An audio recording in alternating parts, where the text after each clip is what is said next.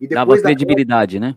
É, exatamente. Era ele. Depois que ele morreu, cara, o troço começou a, a, a, perder a credibilidade, a degringolar. E daí veio, né, a maçonaria daí começou a ter uma decaída. Daí entrou a história dos Illuminati, né, que foi basicamente o que o cara criou uma ordem de malucos, na verdade, né? É, que tem no meu outro livro lá, Invasão Illuminati, Sutil Arte, a Sutil Arte de uma Sociedade Secreta e criou uma ordem e foi infiltrou lá por causa, o Adolf Nigg, né, que era um maçom, entrou na ordem dos Illuminati, trouxe os Illuminati para dentro da, da maçonaria. Mas era na Baviera, era um lugar, era, era um local muito, assim, é, foi muito pontual mas teve essa entrada nas lojas maçônicas.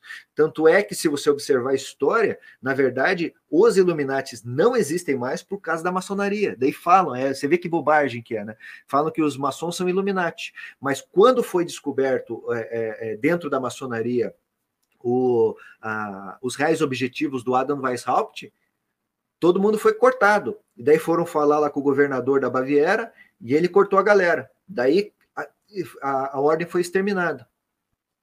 E daí o que aconteceu? A maçonaria na Alemanha estava detonada por causa dessas duas situações aí, certo?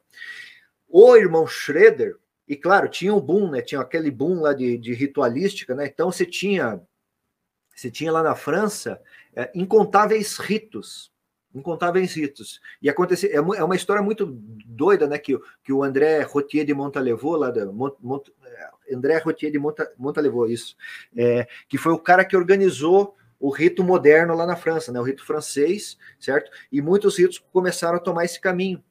O que que houve lá? O Schroeder teve, teve, uma, teve um, um papel fundamental nisso daí, porque vamos, vamos ver assim, com aquele boom de uma série de, de graus que estavam existindo lá na, na, França, e uma série de ritos diferentes, com características né, que estavam absorvendo questões relacionadas, por exemplo, à alquimia, ao hermetismo, porra, à magia, sabe? Coisas que são alienígenas até determinado aspecto dentro da maçonaria, certo? Estavam sendo incorporados Estava se criando muita coisa maluca. É, pô, você tem uma porrada de rito doido aí por aí, né? Que tem características que são dif muito diferentes, sabe? E o Schroeder viu isso, viu a, ma a maçonaria da Alemanha cair. Na verdade, ele institucionalizou e procurou fazer o que, que era essencial na maçonaria. E aí eu digo que ele acertou, cara, é o rito assim eu participei muito tempo do Rito Schroeder em algumas lojas que temos aqui, né? É, lá do, aqui do Grande Oriente do Paraná. Trajano Reis, tem a Construtores de Tempo também, que é uma loja universitária que trabalha com o Rito Schroeder, que eu participei em várias ocasiões, em várias sessões com os irmãos ali.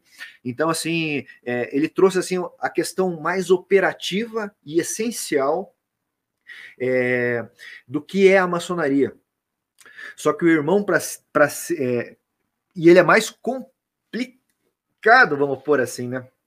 Porque você não tem. É, ali você está vivendo a maçonaria pura, porque você não tem que nem no rito escocês assim, uma, uma série de símbolos adornando.